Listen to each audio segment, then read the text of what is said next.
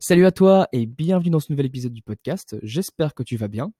Alors aujourd'hui, ça va être un épisode assez court, un épisode un petit peu comme dans le, un peu dans le thème des tricks de productivité que je t'ai donné au tout début. Et euh, parce que ça va aller très vite, hein. je, vais te, jeter quelques astuces comme ça par la fenêtre. Donc c'est pas quelque chose qui va durer très longtemps. C'est un épisode où je vais donner des astuces pour venir espionner des sites, des sites de dropshipping sur Shopify, et donc de peut-être trouver les produits vendeurs pour essayer à ton tour de les vendre à ton audience ou à ton marché.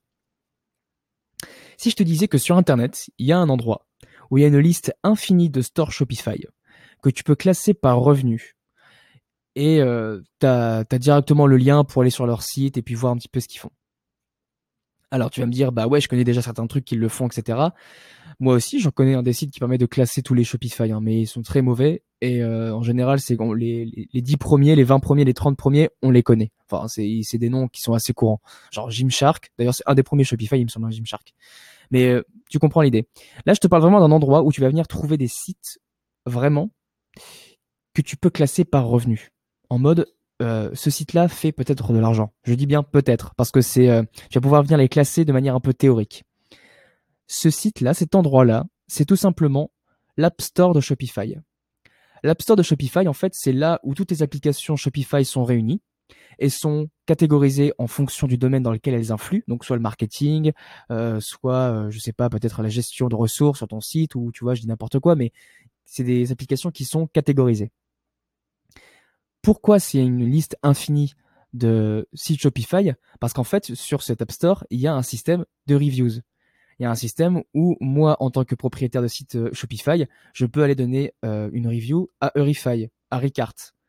Et en fait, ce qui se passe, c'est que lorsque je vais mettre une review donc euh, sur cette application-là, mon nom va apparaître clairement et l'accès à mon store également. C'est-à-dire que dans mon nom, il va y avoir mon store. Donc imagine un peu la puissance du truc. C'est-à-dire que si tu vas sur une application qui coûte cher, et c'est là où je vais en venir, où tu peux classer les stores par revenu, c'est que va trouver les applications qui coûtent vraiment cher, donc peut-être 100, 200, 300 dollars par mois, et regarde les avis qu'il y a sur ces applications. Donc je pense, peut-être sûrement, ça, ça dépend des gens, mais il peut y avoir des fake avis, c'est possible, ou alors tu vas avoir des avis honnêtes, de gens honnêtes qui ont des sites qui pèsent. Donc sur des applications qui font 100, 200, 300 dollars par mois, va regarder les reviews et essaie d'accéder au site. Comme ça, tu vas sur les sites et puis tu peux voir un peu les produits qu'ils vendent. Alors, c'est peut-être pas du dropshipping, hein, c'est peut-être euh, un autre, business, mais au moins essaie de trouver les sites en dropshipping qui mettent des reviews sur des, euh, sur des applications qui coûtent cher. Parce que si les applications coûtent cher, c'est que les gens qui emploient ces genres d'applications ont les moyens. Donc, soit c'est parce que ce sont euh, des téméraires et qui mettent de l'argent avant même d'en gagner, ce qui n'est pas une bonne manière. C'est pas très lean, hein, si on en croit le bouquin de Lean Startup. D'ailleurs, ça me fait penser qu'il faut que je fasse un épisode sur le Lean Startup. Et, euh, et du coup, c'est soit ça, soit la personne a gagné de l'argent d'une manière ou d'une autre et souhaite investir dans cette application. S'il a gagné de l'argent, c'est peut-être parce que son site marche. Donc c'est vraiment un endroit où tu vas trouver énormément de sites internet, enfin de sites Shopify, euh, et peut-être même de dropshipping, où tu vas avoir, euh, bah là c'est free pass, là tu peux tu peux te balader, voir des nouveaux produits, etc.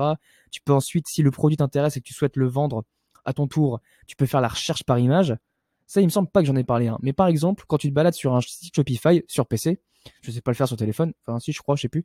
C'est lorsque tu vas voir un produit qui t'intéresse, tu fais juste clic droit et tu fais recherche par image ça va t'ouvrir un nouvel onglet par Google qui va venir chercher où se situe la même image sur Internet.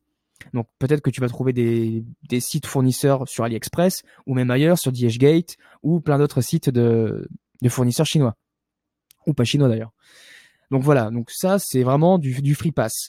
Et donc là du coup, si tu fais un petit peu le lien avec l'épisode de FOMO, je t'avais dit que moi j'ai une liste de sites qui utilisent FOMO et en fait je me balade sur ces sites et je regarde ce que FOMO me dit. Euh, si le, produit, combien de temps, etc. Bah du coup, ce que je vais faire, ce que j'ai déjà fait, c'est que je suis allé sur la page review de FOMO, voir tous les sites qui ont mis une review sur FOMO, et effectivement la plupart d'entre eux utilisaient encore FOMO, et puis euh, tu t'assois et tu regardes mon gars. Et bah, c'est tout simple. C'est pas plus compliqué. Et tu sais quoi, c'est même déjà la fin du podcast. Tu vois, c'était pour dire à quel point euh, j'avais envie de te parler de cette technique. Parce qu'elle est très peu utilisée, mais elle est extrêmement puissante. Donc, je te rappelle le truc, tu vas sur le Shopify App Store, essaie de trier les applications par prix. et va chercher les plus chers. Parce que si les gens ont les moyens de mettre de l'argent dans des applications chères, c'est qu'ils ont les moyens. Et puis, euh, écoute, après, je te laisse et tu te, tu t'éclates, quoi. Tu vas sur les sites, tu trouves les produits, recherche par image, tac, tu trouves les, tu trouves les fournisseurs, tu trouves une vidéo, bam, tu la, tu la lances sur Facebook et puis tu vois les résultats. Donc voilà, j'espère que cette courte technique t'a plu. Moi, en tout cas, j'aime bien ce petit format où je te fais un truc en 5 minutes et je te donne une putain de, d'astuce. Vraiment, ça me plaît bien. Donc peut-être que dans le futur, t'en auras encore plein d'autres. Dans tous les cas, j'espère que ça t'a plu. Si c'est le cas, euh, tu peux me laisser une recommandation ou un commentaire sur la plateforme sur laquelle tu m'écoutes. Il y a toujours l'Instagram du podcast de Digital Hobo. Et puis, euh, d'ici le prochain épisode, porte-toi bien et à bientôt. Salut